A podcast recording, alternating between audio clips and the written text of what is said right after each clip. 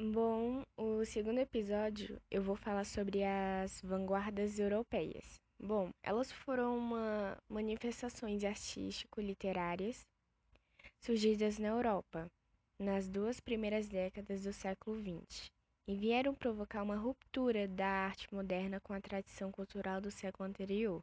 Por isso há essa relação entre as vanguardas e o pré-modernismo. Com o advento da tecnologia, as consequências da Revolução Industrial, a Primeira Guerra Mundial e a atmosfera política que resultou destes grandes acontecimentos, surgiu um sentimento nacionalista, um progresso espantoso das grandes potências mundiais e uma disputa pelo poder. Várias correntes ideológicas foram criadas, como o nazismo, fascismo e comunismo, e também com a mesma terminação, ismo, surgiram os movimentos artísticos, que chamados de vanguardas. Todos pautavam-se no mesmo objetivo, que era o questionamento, a quebra dos padrões, o protesto contra a arte conservadora, a criação de novos padrões estéticos que forem, fossem mais coerentes com a realidade histórica e social do século que surgiu. Bom, essas manifestações se destacaram por sua radicalidade, o qual proporcionou que influenciassem a arte em todo o mundo. No Brasil não poderia ser diferente, uma vez que este era o exato momento da história em que as manifestações artísticas estavam crescendo em nosso país e que a maioria dos artistas se espelhavam-se nas tendências europeias, fossem para imitar-lhes, fossem para combater-lhes. As vanguardas europeias passaram pela literatura brasileira deixando sua contribuição, especialmente ao somarem com a Semana da Arte Moderna e o movimento modernista, pois juntos vieram romper com a antiga estética que até então reinava em nosso país.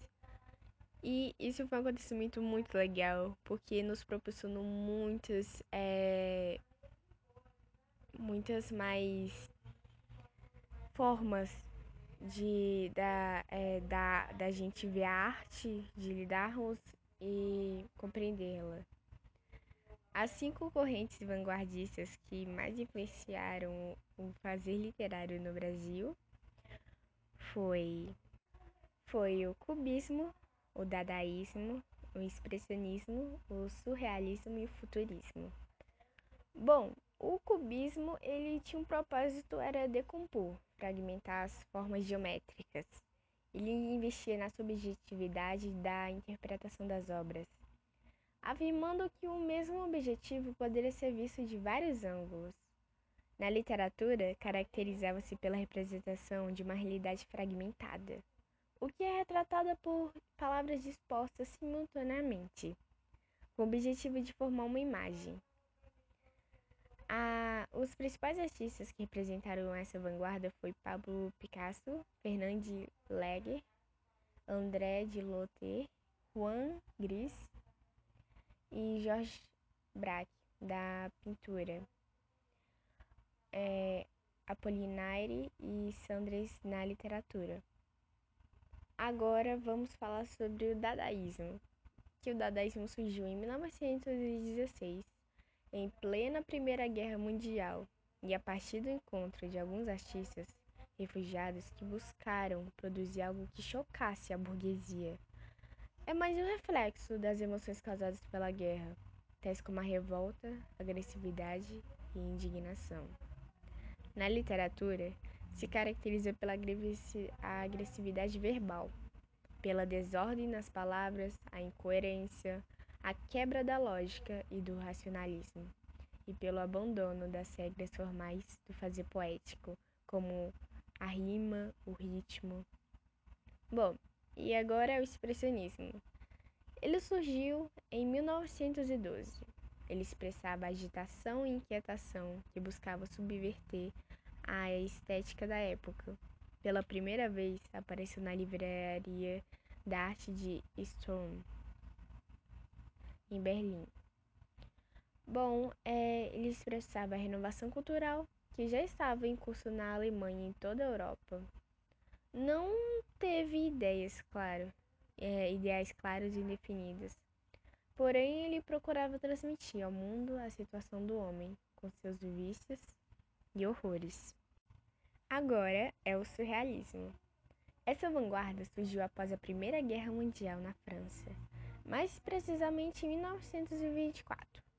É, trouxe para a arte concepções freudianas relacionadas à psicanálise. Bom, a psicanálise é porque eles estudavam a mente das pessoas, as formas, a forma que as pessoas se comportavam diante das ações, o porquê daquilo, o porquê de se expressar aquilo.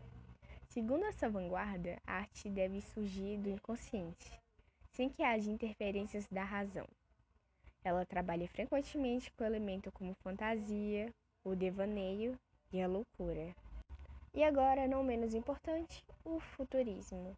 Ele surgiu através do Manifesto Futurista, criado pelo italiano Martini em 1909.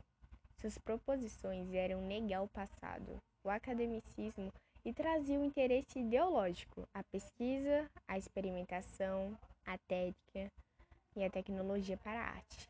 Mar Marinetti é, pregava o desapego ao tradicionalismo, especialmente quando é, quanto à sintaxe, sintaxe da língua. Bom, é, podemos perceber que as vanguardas está relacionadas ao pré-modernismo por causa que se a vanguarda trouxe esse, esses, cinco, esses cinco temas é, como uma ruptura dos padrões, isso tudo influenciou o pré-modernismo. É tudo uma coisa encaixa outra. É tudo uma concepção de algo que influenciou um ao outro.